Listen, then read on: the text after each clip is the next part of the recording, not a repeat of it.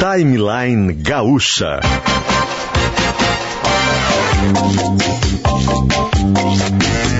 Entrevistas, informação, opinião, bom e mau humor.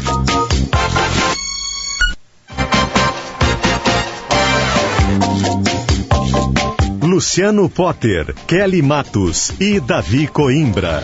10 horas e 7 minutos, começando mais um Timeline. Estamos na quarta-feira, dia 24 de fevereiro de 2021. A temperatura em Porto Alegre é de 25 graus. O sol brilha no céu da capital do Rio Grande do Sul.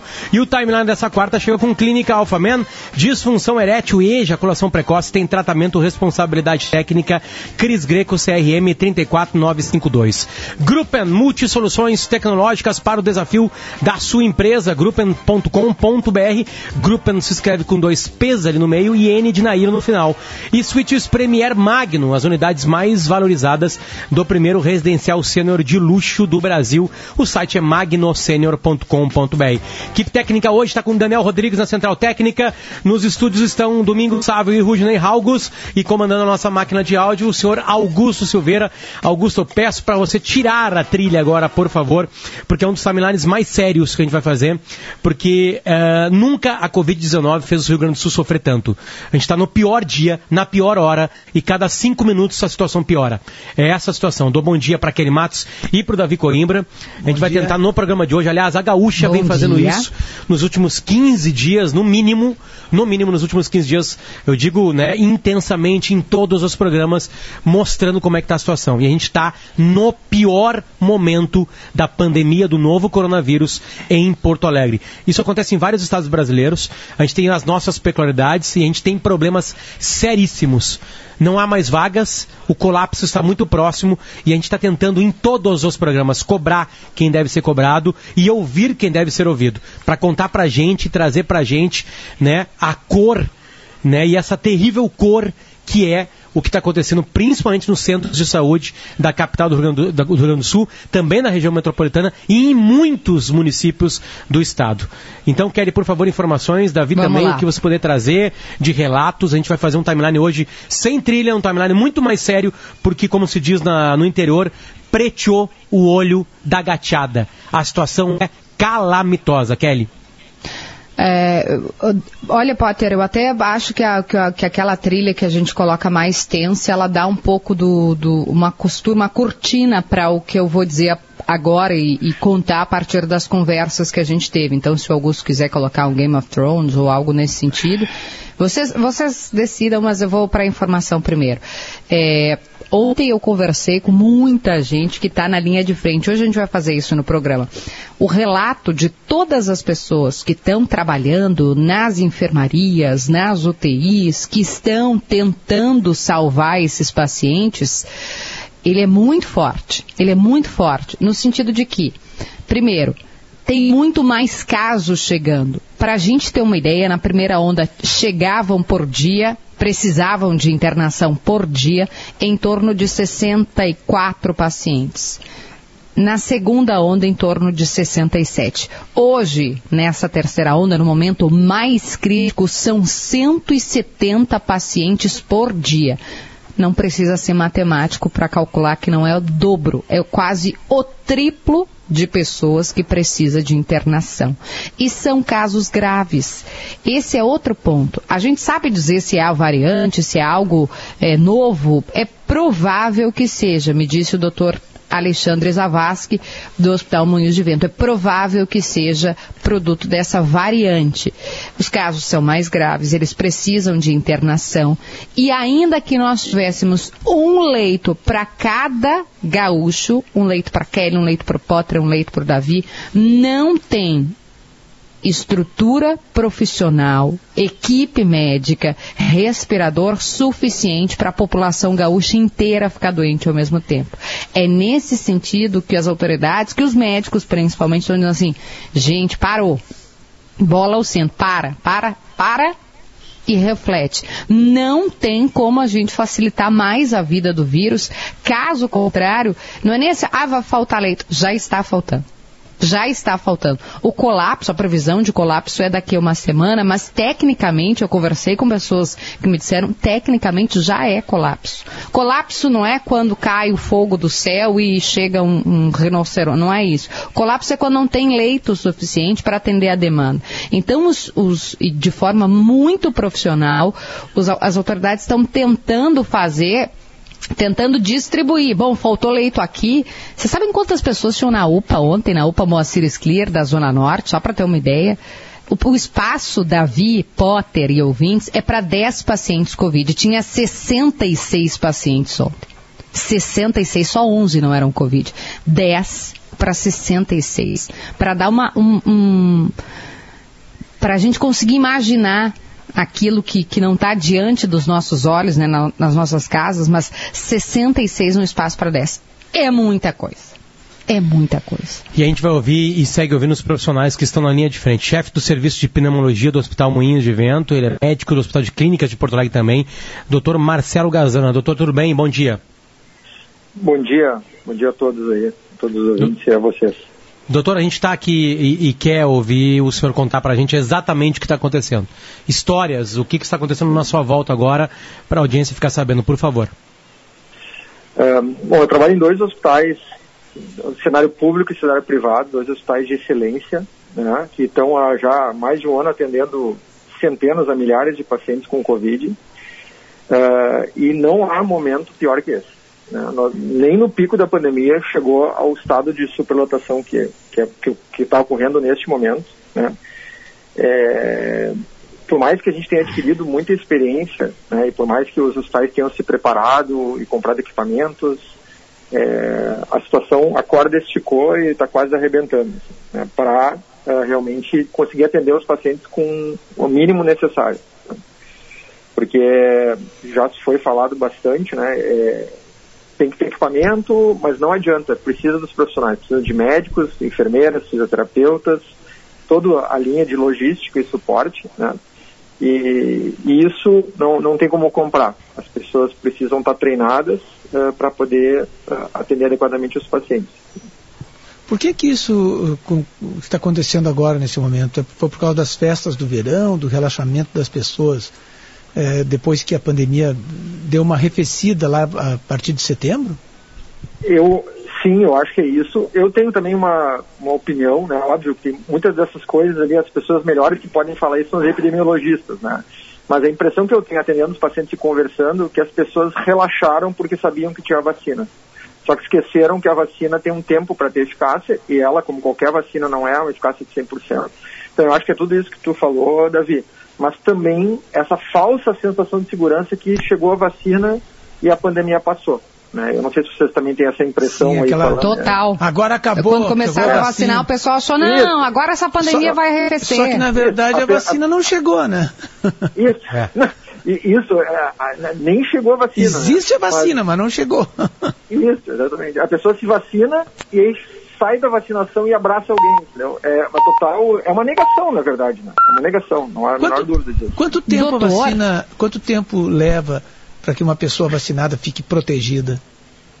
Uh, aí vai depender do tipo de vacina, né? Normalmente as vacinas começam a dar alguma proteção depois de duas semanas, que é o tempo de formação de anticorpos. Mas isso ah, varia de uma para de uma para outra. Duas semanas uma... depois da segunda dose.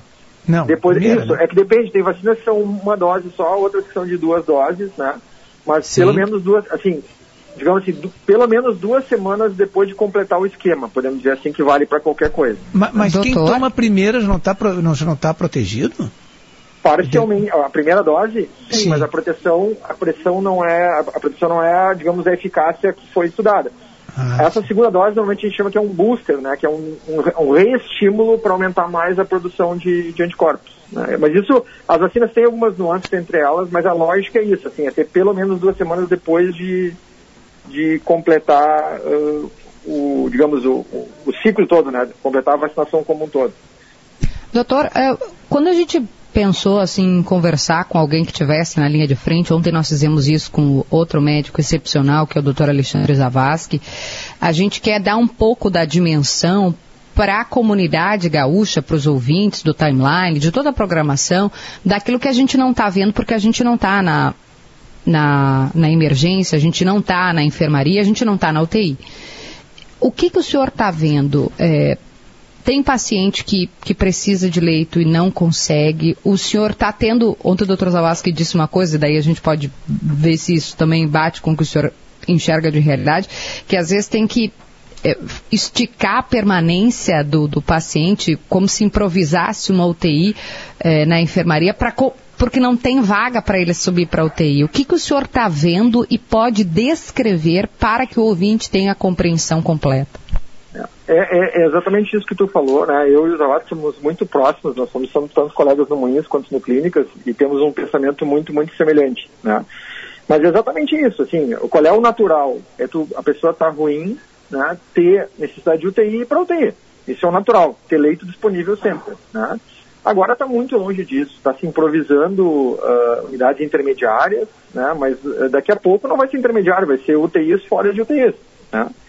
É, porque realmente passou do ponto, né, do, do ponto, e isso, o que é definição de colapso, né, é simplesmente tu não ter recurso para salvar um paciente. É o que aconteceu em Manaus, não ter oxigênio. É uma coisa que não tem cabimento, entendeu?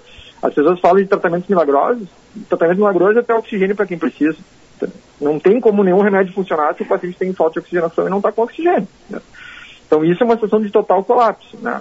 Nós não chegamos ainda neste momento aqui, mas se as coisas não melhorarem, né, estabilizarem pelo menos, nós vamos chegar a isso aqui, infelizmente, né, de não ter respirador para quem precisa, de ter que começar a fazer escolhas de Sofia, né, um em vez do outro, né, por isso a gente faz treinamento, existem né, cursos para isso, que é treinamento para catá catástrofes, e a gente está passando por uma catástrofe, que tem que escolher em quem tem mais probabilidade de, de viver, pode parecer cruel, mas é real, e é o mais cruel para o paciente, depois para nós, para os profissionais que estamos treinados para salvar vidas mas tem que escolher entre quem vai viver, dar um suporte para um ou para outro, por probabilidade de quem vai viver, é a pior experiência médica que a gente pode passar. Mas isso tem já menos vaga do que uh, tem demanda e não tem vaga suficiente. Exemplo, tem a Kelly, o Potter e o Davi doentes e.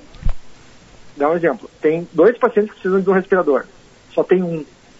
Aí já tem né, tanta gente botando né, Y para ventilar dois pacientes com um respirador só. Entendeu? As pessoas na, na Itália fizeram isso é, foi o que aconteceu. Por que vocês acham que morreu muita gente na Itália, uh, nos Estados Unidos, uh, na Inglaterra, né? Lugares onde tem um sistema de saúde melhor, assim, mais estruturado que o nosso, morreu por sobrecarga. Não tem como, num lugar que tu atende um, tu atender 100, entendeu? Não tem como, não tem como.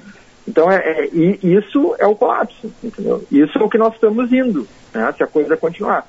E aí, todo mundo está se esforçando ao máximo, os gestores, uh, a imprensa, os médicos, enfermeiros, fisioterapeutas, mas a população, se não fizer parte dela, tudo que a gente uh, vai fazer, vai, ainda vai morrer muita gente. A população tem que fazer o que, eles, que todo mundo está pedindo e que eu sempre comento com meus pacientes e familiares, que eles têm que passar a mensagem do que, que é ter Covid e o que está numa situação como essa. Né?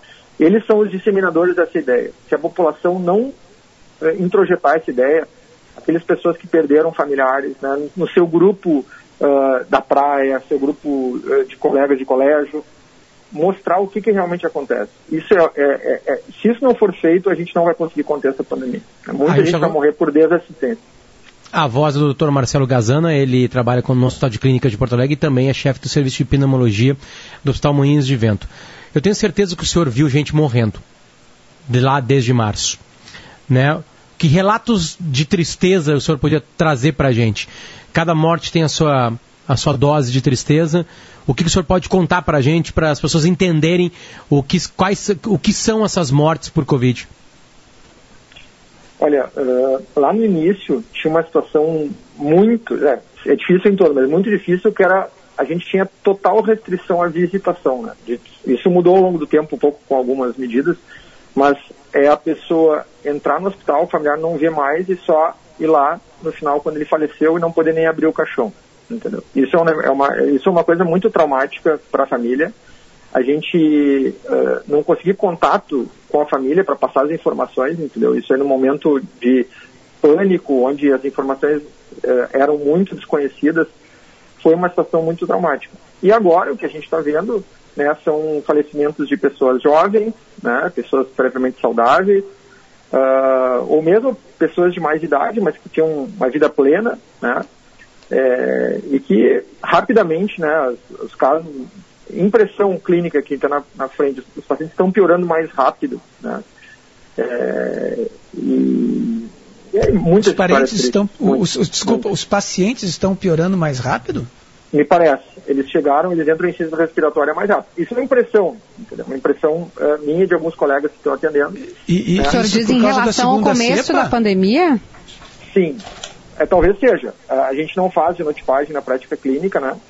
Uh, mas o que, o que eu tenho, assim, é, o que eu tenho percebido, assim, mais pacientes jovens, quando eles chegam, eles entram em ciência respiratória em menos tempo do que antes, né? É, uh, pacientes idosos, uh, a taxa de letalidade aumentando, mas isso é, como eu te falei, assim, isso não é uma estatística, isso é uma impressão pessoal. Entendeu? É importante seguir os números. Né? Mas uh, alguns colegas meus que também estão atendendo têm essa impressão também. Ah, é essa piora é, não, eu estou na mesma linha que tu, Davi. Vai, vai, tem, vai. Tem, é porque a diferença, quer dizer, a novidade em relação a, a alguns meses atrás é, é, o surgimento dessa segunda cepa, né? Talvez, talvez seja isso, né? Suponho, suposição aqui. É, isso, e, e também, também o que, que, acontece? Quando aumenta o número de casos absolutos, né? Uh, tudo se magnifica, né? Porque a gente acaba atendendo um limite de pacientes. Então, se chega muita gente, né? Uh, por isso que as estatísticas são fundamentais, entendeu? porque essa impressão pessoal é, é essencial de quem está na ponta, mas quem está na gestão tem que ver o todo, para ver se isso realmente está mudando. Por isso que os epidemiologistas são essenciais nesse momento, né, para entender o comportamento da doença. Doutor, quando um paciente chega com, com Covid-19, se o senhor conseguisse explicar para a gente, assim, que é leigo, o que que, o que, que acontece, ou o que pode acontecer? Essa insuficiência, o senhor falou que estão ficando, a piora está acontecendo mais rápido, está precisando de, de, de, respirador. O que está acontecendo nesse momento com os casos que chegam? Uh, a gente ainda tem alguma dificuldade em prever né, como é que vai ser a evolução do paciente. Às vezes o paciente chega cansado, nem precisando de oxigênio, que agora, no final dos contos, vai, vai ser muito incomum a pessoa internar sem precisar de oxigênio, porque esses pacientes que não precisam vão acabar indo para casa, por, porque vai ter que escolher quem precisa ficar no hospital. Né? Isso vai acontecer, já está acontecendo em alguns lugares. E alguns pacientes uh, têm uma evolução uh, relativamente benigna e outros uma evolução muito ruim, sendo muito parecidos no início. Né? Essa, essa, claro que a gente já sabe muito mais do que lá em março. Né? Mas mesmo assim ainda tem um comportamento que a gente parece que tem um clique lá, chega lá 3, 4, 5 dias de internação, ou melhora ou piora de vez. Né? A doença tem algumas, algumas características, obviamente, isso, como eu falei, é uma impressão de experiência clínica própria ao longo do tempo, entendeu? Uh, mas é isso que a gente tem visto, né? essa, uh, essa maior gravidade quando chegam e aqueles que não chegam tão graves, uma boa parte entra em ciência respiratória mais rápido, né, apesar do suporte dos tratamentos que a gente tem. Ah, o cálculo de que o colapso não chegou ainda, é, qual é a matemática dele? Por que, que você acredita? Ah. Porque tem muita gente falando pra gente que é na próxima semana que isso vai acontecer. Ou pelo menos nos próximos. É, eu... nesse final de fevereiro. É, que na verdade o que acontece? As pessoas falam em colapso, mas não existe assim uma definição, né? É, eu entendo, do ponto de vista semântico, que colapso é a partir do momento que o sistema de saúde não consegue dar vazão ao que precisa, né? Então isso pode ter vários níveis, né? Então, tu simplesmente não ter 100 pessoas na fila de UTI e alguns morrerem na fila de UTI pode ser considerado um colapso, né? Eu, eu, na minha impressão, sim, né? Qual é a nossa obrigação como profissional de saúde e como, assim, como gestores, todo paciente que precisa de UTI, ele tem UTI. E a gente tem vários pacientes que morrem na fila. Entendeu? Então, sob certo ponto de vista, eu acho que a gente está em colapso. A minha impressão. Né? Já chegou o colapso? Pode, acho que pode ter colapsos maiores, entendeu? Isso, é, eu não sei se eu consegui me expressar, mas isso, na verdade, não é um ponto, assim, né? Não existe uma definição. O que, que é colapso? Entendeu? Eu entendo que, a partir do momento que a gente não consegue oferecer para as pessoas o cuidado ideal, a gente está entrando em algum nível de colapso. Só que esse, esse colapso pode ser desde não, né, não, não conseguir uh, leito de UTI, mas não conseguir oxigênio para o paciente que está na enfermaria, é um colapso pior, entendeu? é uma linha que não é uma linha, assim, colapso ou não colapso. Não sei se eu consegui me, me, me expressar Sim, bem. até porque não né? existe uma, uma definição, né? Isso que é, É isso que eu estou dizendo. É. Exatamente, entendeu? É. Na minha Não, mas- visão, Mas é bem isso, né? Se, se um paciente chega lá e não pode ser atendido como deveria ser, né? É porque o sistema de saúde não está funcionando, ou seja, Isso. colapsou. É- é- essa é a minha interpretação. É. É, é, entendeu? Tem, tem, tem níveis, né? Uma coisa é tu não atender um paciente. Outra coisa é tu não ter um respirador para um paciente com morte iminente, entendeu? Sim. E Isso é E- um colapso total. E, total. e qual, é a, qual é a solução para isso? Assim, existe, ah, claro, as pessoas têm que se cuidar e tal, mas existe algo que pode ser feito pela comunidade para que se melhore essa situação? Não, a, a única forma de isso não piorar mais é ter menor contágio. E aí eu acho que as pessoas têm que ter o seu papel. Então a gente faz o que pode, estica a corda, a corda no que dá, né? as pessoas estão esgotadas. Eu, nos últimos meses, tenho chegado em casa entre 11 horas e meia-noite todos os dias, sem, ter, sem estar de plantão, e no outro dia, às seis e pouco, eu estou acordado e vou adiante. A gente, em algum momento, não vai aguentar mais. Né? Fica doente. É, Eu não, não- nunca não tive Covid ainda, graças a Deus. Ah, mas é, tem o esgotamento físico, humanamente, né? E, e vários colegas ah, estão tendo isso, né? Então, é, é, é realmente bem complicado, né? E se me, e, e se me permite ler antes agora eu falando, tu eh, falou de situações, situações assim dramáticas antes, né? Assim para gente, né?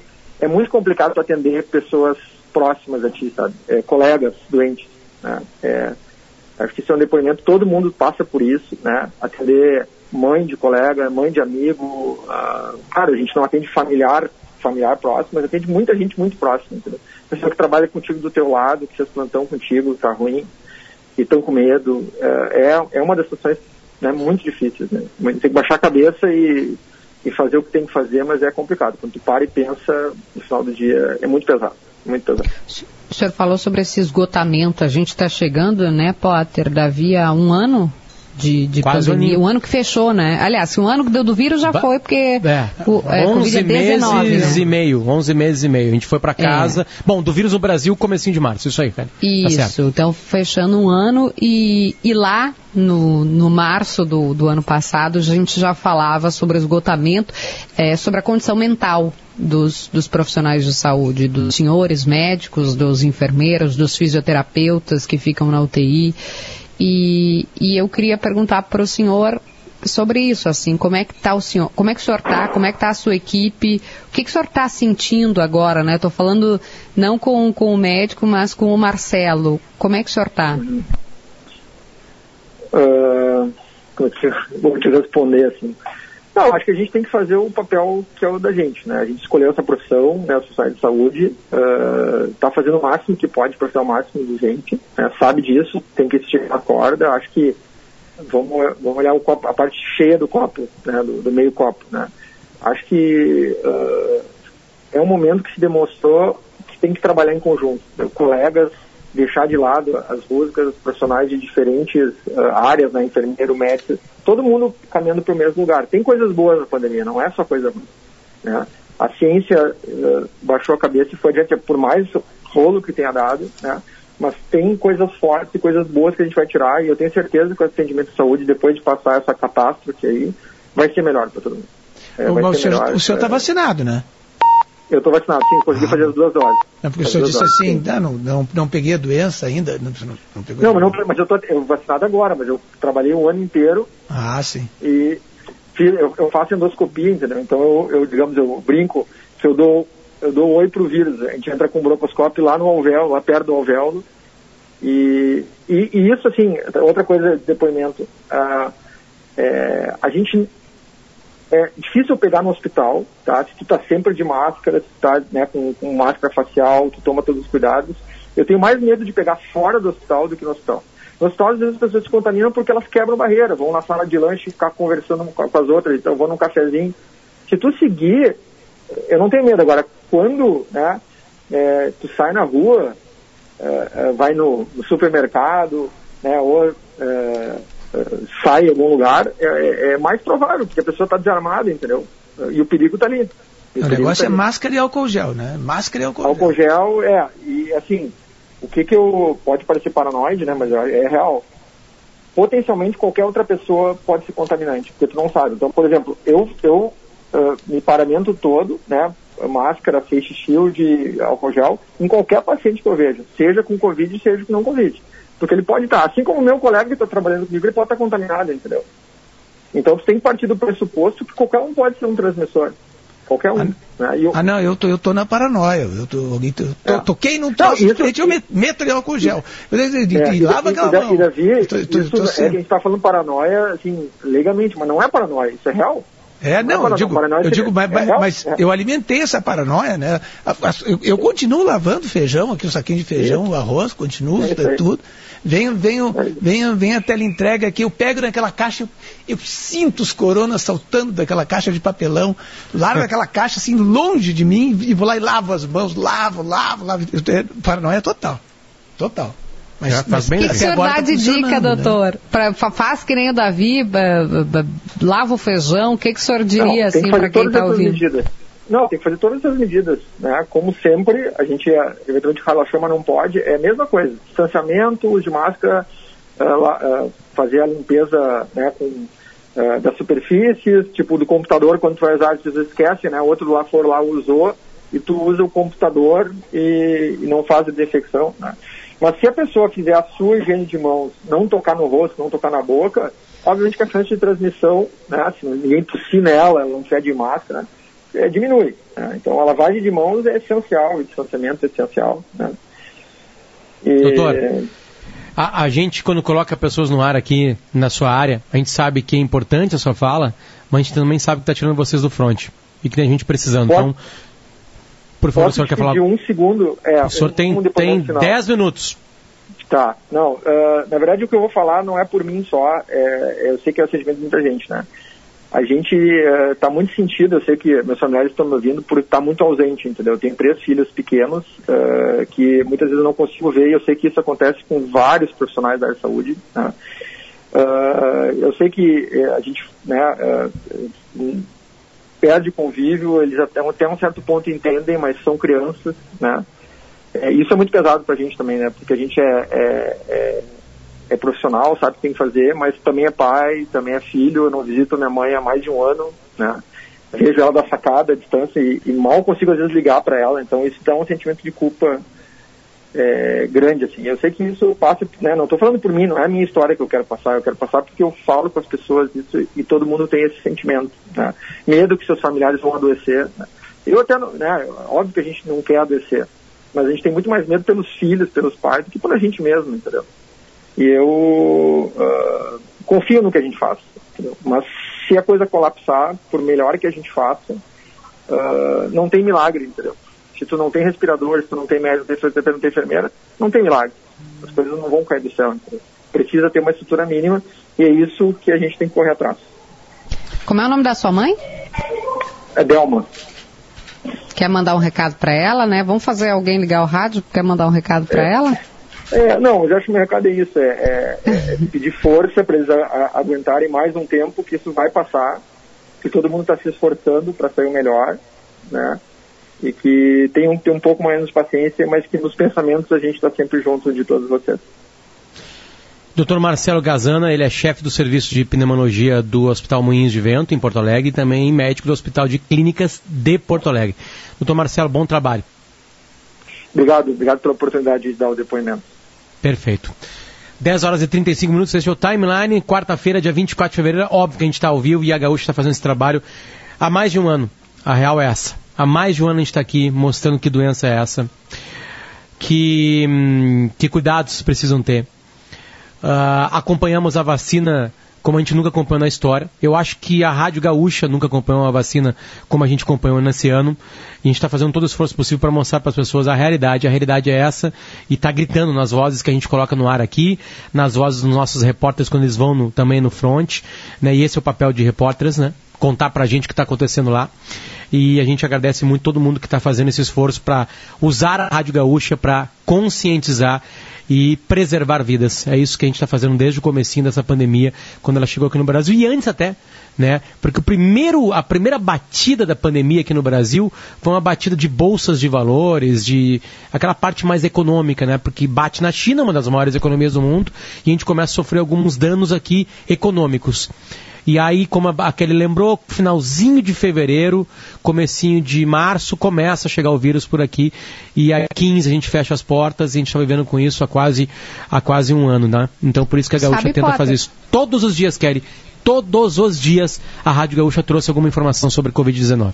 Todos Eu os queria dias. só falar um- uma coisinha antes da gente ir para o intervalo, porque às vezes pode parecer, eu sei que os nossos ouvintes são muito compreensivos, mas nossa, eles estão exagerando, ou eles estão trazendo uma carga muito pesada, né? Poxa, eu trabalho com notícia também, às vezes eu, eu- eu tenho que dar uma, uma respirada para conseguir de novo trabalhar a notícia. Só que esse ponto final que o doutor Marcelo Gazana trouxe para a gente, ele está há um ano sem ver a mãe dele ele não consegue ficar com os filhos porque ele ele diz ele acorda às seis da manhã, já vai para o trabalho e 11 horas da noite, o horário que ele chega em casa, as crianças estão dormindo.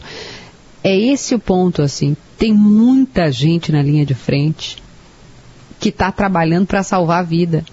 Ninguém está brincando, né? Tá- tem muita gente nos hospitais. Eu, eu falo, converse com alguém que trabalha em hospital. Você deve ter algum amigo ou alguém na família, enfermeiro, ah, técnico de enfermagem, fisioterapeuta, nutricionista. Alguém, conversa com alguém que trabalha em hospital. O relato de exaustão, ele é muito forte. Mas muito forte. É de você tentar salvar a vida de um desconhecido, mas também de um conhecido seu também de um, de um médico, de um enfermeiro, também de alguém da sua equipe, também de alguém, de algum familiar de alguém da sua equipe, é muito pesado. Então, se não for por, por egoísmo, né, se você não está preocupado com a sua vida, que seja por empatia com o outro, por pensar naquela outra pessoa que está lá na linha de frente, a gente vai ouvir mais um relato depois do intervalo, mas pense também naquele que está esgotado. Suítes Premier Magno, as unidades mais valorizadas do primeiro residencial sênior de luxo do Brasil. O site é magnosenior.com.br. Gruppen.com.br com dois P's e N. No final, N de Nair. Multisoluções tecnológicas para o desafio da sua empresa. Clínica Alfaman. Disfunção erétil e ejaculação precoce tem tratamento. Responsabilidade técnica Cris Greco, CRM 34952. Este é o Timeline 10 e 38, 24 de fevereiro, quarta-feira.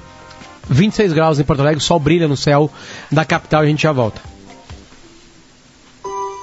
Nossa, isso nunca me aconteceu antes. Fique tranquilo, meu amor. Não é culpa sua. Pode ser um problema de saúde. Sei, mas me deixa muito para baixo. Não sei mais o que fazer. Eu ouvi falar da clínica Alpha Men. Quem entende de disfunção erétil são os médicos da Clínica Alpha Men, mas tem que ir lá, tem que tomar a iniciativa. Clínica Alpha Men, sexo é saúde. 30 13 7172. Responsabilidade técnica Cris Greco, CRM 34952.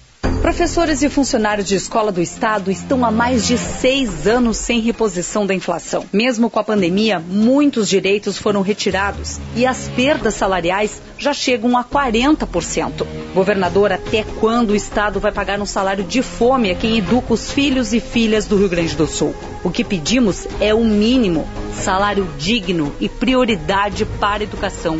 Reposição já. CEPER Sindicato. A força da escola pública em nossas mãos. Cara, meu pacote de dados acabou de novo e não tem Wi-Fi. Aqui, ó. Ouve o rádio FM do meu celular aqui. O som é massa. Bora lá, divido o fone aqui contigo. Que fera! Não sabia dessa. Curta o sinal do Rádio FM de graça no seu celular. É mais economia e comodidade para ouvir sua programação favorita. Veja os aparelhos que têm chip FM ativado em aberte.org.br barra celulares. Uma campanha aberta e associações estaduais. A Caoa sempre tem condições incríveis. Venha conferir e aproveite. Hyundai New Tucson GLS 1.6 com taxa zero. 50% de entrada e o saldo em 24 parcelas. E mais, Hyundai iX35 2.0 Flex com taxa zero. 50% de entrada e o saldo em 24 parcelas ou tabela flip na compra do seu usado. Visite a Caoa Porto Alegre. Avenida Ceará 555 ou acesse caoa.com.br barra E consulte condições. No trânsito desse sentido à vida. Das quatro e meia às cinco e meia, um resumo das principais informações num programa que movimenta a reportagem da Gaúcha. Estamos de olho no trânsito nesta tarde. Essa proposta depende de acordo dos líderes. No mercado financeiro, todo mundo cauteloso. E logo depois, tudo sobre a dupla Grenal. Chamada Geral, segunda edição, com Andressa Xavier. E na sequência, Luciano Périco comanda o Hoje nos Esportes. Aqui na Gaúcha, a fonte da informação.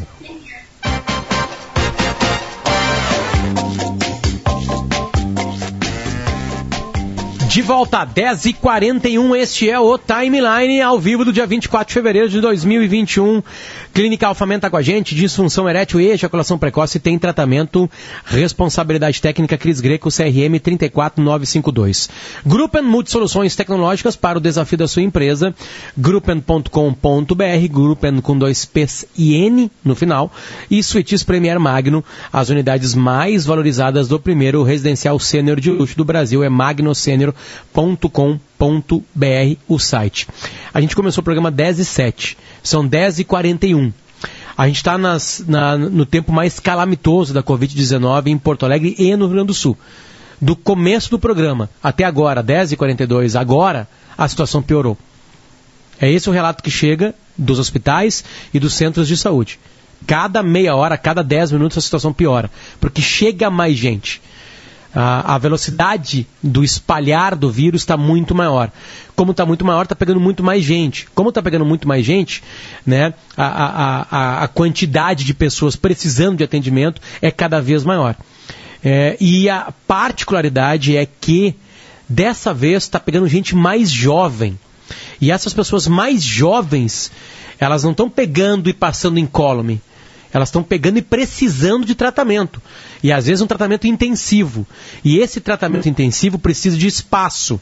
E quando tem espaço, precisa de gente. E está faltando espaço e gente para tratar essas pessoas. E o espaço tem equipamento. E está faltando equipamento para esse espaço.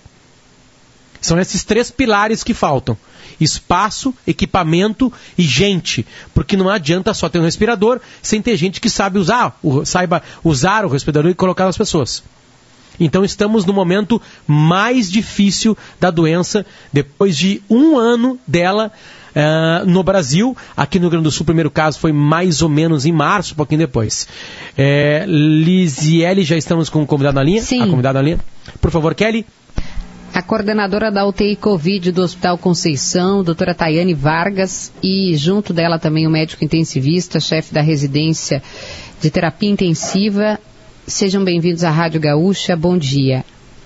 Bom dia. Bom dia. Eu, quando a gente começou a, a, a, entender um pouco da gravidade desse momento, a gente busca passar para os nossos ouvintes é, o que vocês estão vendo e que a gente não está vendo porque a gente não está aí. A gente não está, de novo, na enfermaria, não está na, na, emergência, não está na UTI. O que, doutora Tayane, que que vocês estão vendo que a gente não está vendo, que denota, que demonstra, que corrobora com essa situação, com esse cenário de colapso ou quase colapso? Descreva para gente. A situação é preocupante. É realmente assim o pior momento da pandemia desde março. Ah, nos últimos dias percebemos uma elevação no número de internações em unidades de terapia intensiva uh, com pacientes chegando cada vez mais jovens, com quadros pulmonares complexos e graves e evoluindo de uma forma muito rápida. Esse é o cenário atual assim, da, da unidade de terapia intensiva do Hospital Conceição. Há espaço, doutora? Sim, no momento temos dois leitos vagos mas com pacientes para chamar. É um trabalho contínuo, né? Uh, um recebe alta, entra outro e assim a gente vai atendendo as demandas que, que chegam até o hospital para gente, né? A gente estava falando agora é, com, com, o doutor Marcelo, lá do, do, uh, do Moinhos, né? E, e ele estava falando, ele relatou também, como a senhora está relatando, que mais pacientes jovens estão chegando e que, e que essa a evolução da doença parece segundo uma impressão dele, não é um, um, um estudo, mas uma impressão, parece que está sendo mais rápida. É, a senhora tem essa impressão também de que, de que a evolução da doença está sendo mais rápida do que antes?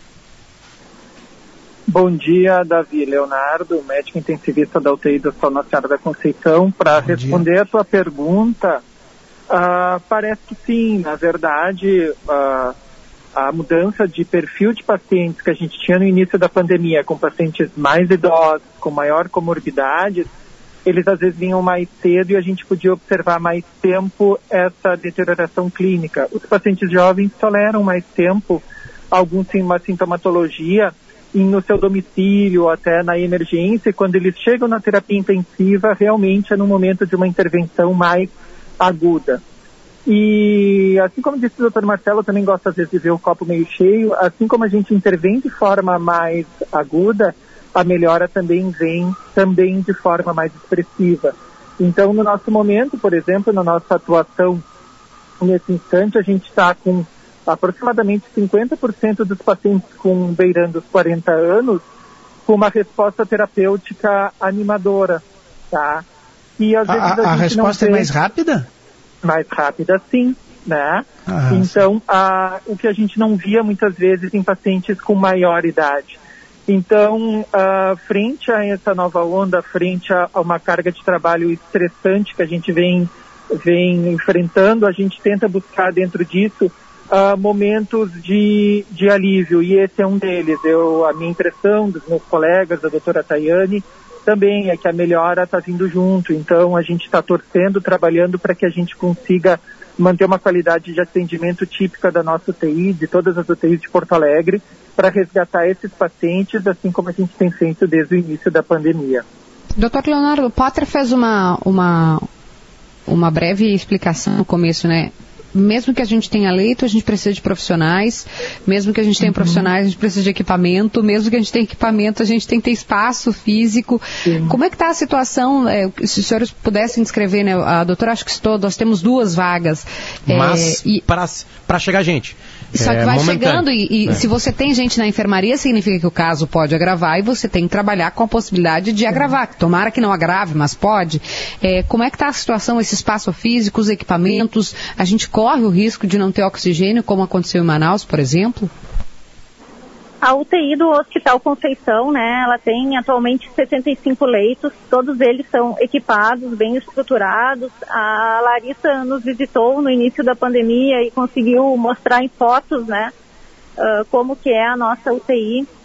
Uh, temos equipamentos, temos suprimentos, uh, até o momento, né, desde o início da pandemia não houve falta de nada, né, claro que às vezes, assim, um gasto ele é maior do que uh, o que era imaginado e a gente precisa fazer compras e, e reposições uh, mais, mais rápidas, assim, né? Na, talvez não planejadas, uh, digamos assim. Mas sempre se teve essa, essa oportunidade e, por enquanto, não falta nada em relação ao suprimento. Conforme a situação vai evoluindo, tentamos uh, sempre olhar assim, né, na frente, assim, ó, os nossos estoques para que isso não aconteça, né? Esse é o desfecho que ninguém quer uh, constatar, assim, no, no hospital, né? Essas vozes são da doutora Tayane Vargas e do doutor Leonardo Marques, eles trabalham no Conceição, né, aqui em Porto Alegre. É, é, é, eu lembro que as, as, publicidades, as propagandas né, de cigarro, elas começaram a dar certo no sentido de, ao contrário, as propagandas do governo para as pessoas pararem de fumar. E aliás, é uma vitória brasileira, né, a gente conseguiu diminuir bastante isso, porque elas começaram a falar a verdade. No maço de cigarro tem o que causa, né? Tem ali, né? A, a, fotos bem fortes, né? Vocês podem trazer relatos fortes para a gente, para as pessoas entenderem exatamente o que vocês estão vivendo no Conceição? Relatos realmente fortes, para eles entenderem a dor que é o que está acontecendo nos hospitais e postos de saúde aqui da capital? Ah, realmente, uh, o, o, médico intensivista e o emergencista são médicos treinados para lidar com situação de crise, né? Então, uh, a gente foi preparado, treinado, a gente treina profissionais para isso. Isso faz parte do nosso trabalho diário aqui dentro da terapia intensiva.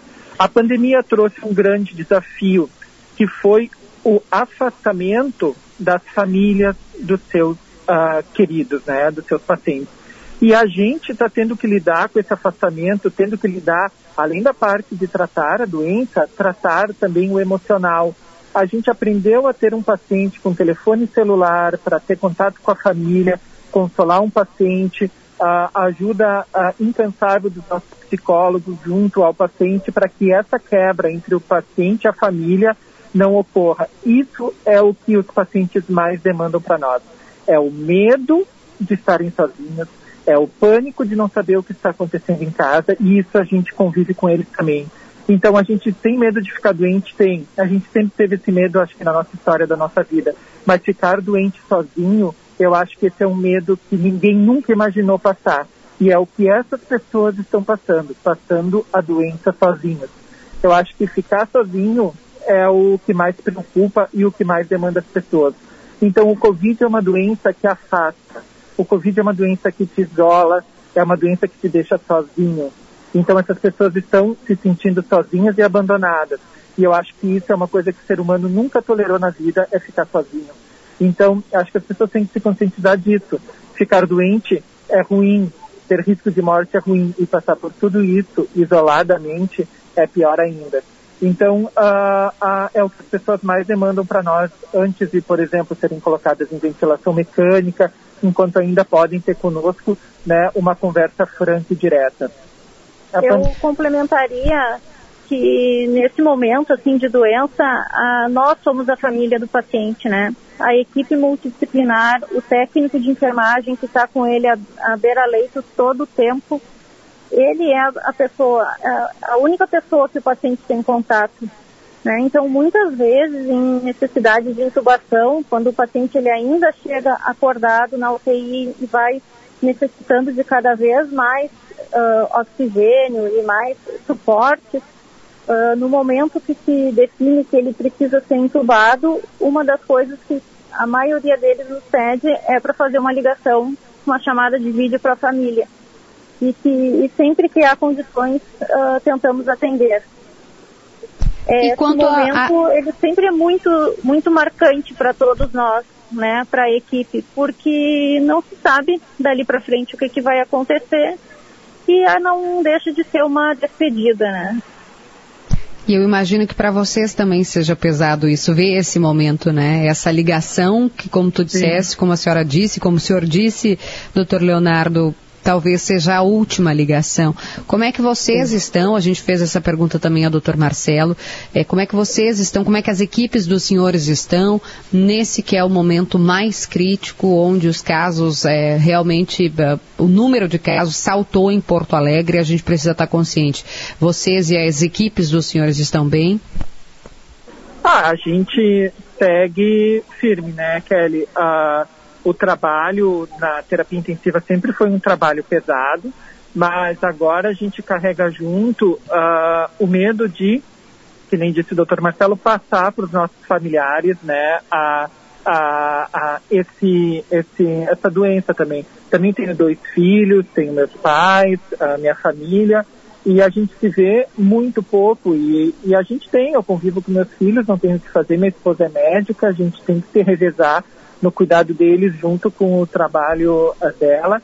Então a gente está cansado, mas a gente não desiste. A gente luta, a gente trabalha, a gente não vai se entregar porque faz parte da terapia intensiva, faz parte dos médicos uh, e equipe multidisciplinar, enfermeiros, técnicos que trabalham em áreas críticas como emergência e UTI não se entregarem. A equipe está cansada, mas todo dia a gente vê a uh, motivação, a gente vê uh, que todo mundo está entrosado, a gente consegue empolgar a equipe para seguir trabalhando, seguir na luta, porque é isso que a gente veio aqui fazer: tratar pessoas, levar carinho e fazer o melhor tecnicamente e humanamente para toda a população que precisa de atendimento médico.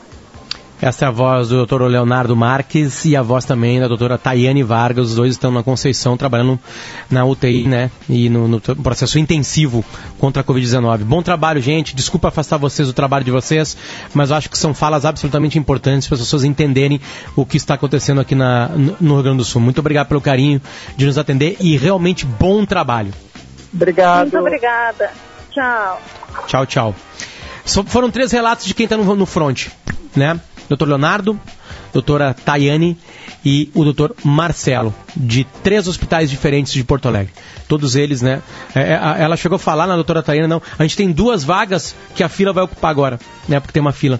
E a fila e as duas vagas não suportam o tamanho da fila. É, é esse o detalhe uh, da doença aqui, certo? Esse foi o Timeline. Muito, muito obrigado à nossa audiência, aos nossos patrocinadores, uh, Clínica Alphaman, Gruppen.com.br e também magnosenior.com.br.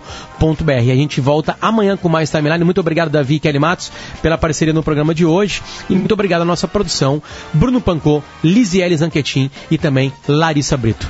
Até amanhã, gente. Ouça a Gaúcha a qualquer momento e em todo lugar. O programa de hoje estará disponível em gaúchazh.com e no Spotify. Timeline Gaúcha.